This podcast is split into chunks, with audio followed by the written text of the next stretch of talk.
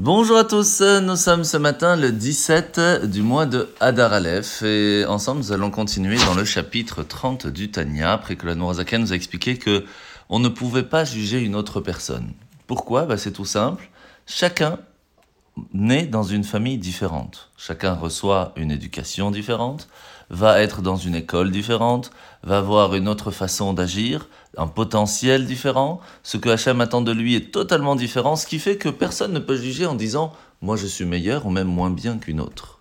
Chacun va être jugé par Dieu directement, parce que c'est que lui qui sait exactement ce qui se trouve dans notre cœur, quel est notre potentiel et combien d'efforts nous avons fait par rapport à ce qu'il attend de nous. Maintenant, est-ce que cela nous donne une excuse?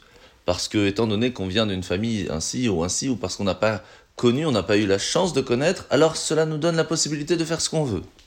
La réponse est non. Quand on fait quelque chose de mal, en fin de compte, ça fait du mal. Quand on fait quelque chose de bien, ça a un impact qui est positif. Ce qui fait qu'Hachem attend de nous que l'on cherche à savoir, que l'on cherche à apprendre. Et bien sûr, il est extrêmement patient.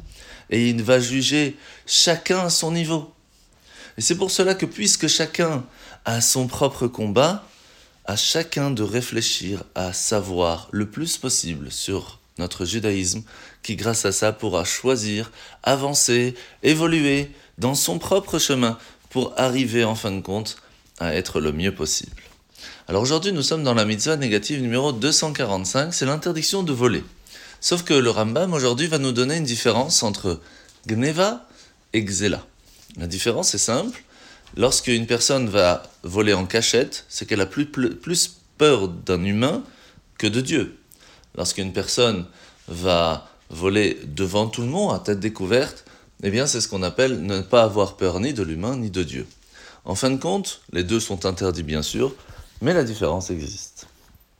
Alors la paracha de la semaine, c'est la parachat Kitissa où nous allons voir aujourd'hui que Dieu va renouveler la promesse qu'il nous a faite en nous promettant de pouvoir rentrer en Israël et en fin de compte de réussir à régner contre nos ennemis, pas seulement un peuple, mais les six premiers peuples, le septième sera un petit peu plus tard, lorsque nous aurons travaillé sur nous-mêmes.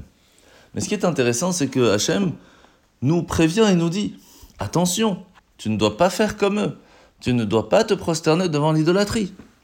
Alors, jusqu'à quel niveau cela arrive? Eh bien, je vais vous raconter une histoire. Il y avait une fois une personne qui rentre à la maison, et lorsqu'il arrive devant chez lui, il voit un feu énorme. Sa maison est en train de prendre feu.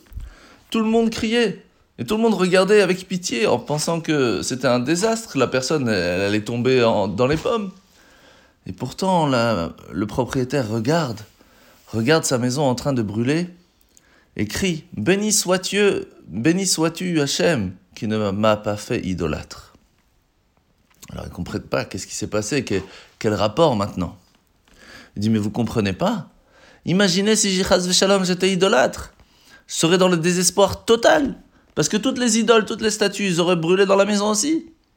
Et alors ça aurait été à moi de me soucier de les sauver. Alors que Baruch Hashem, c'est Hashem, le Dieu vivant, qui m'aide, qui me protège. Lui, personne ne peut lui faire du mal, alors que lui sera toujours là pour nous.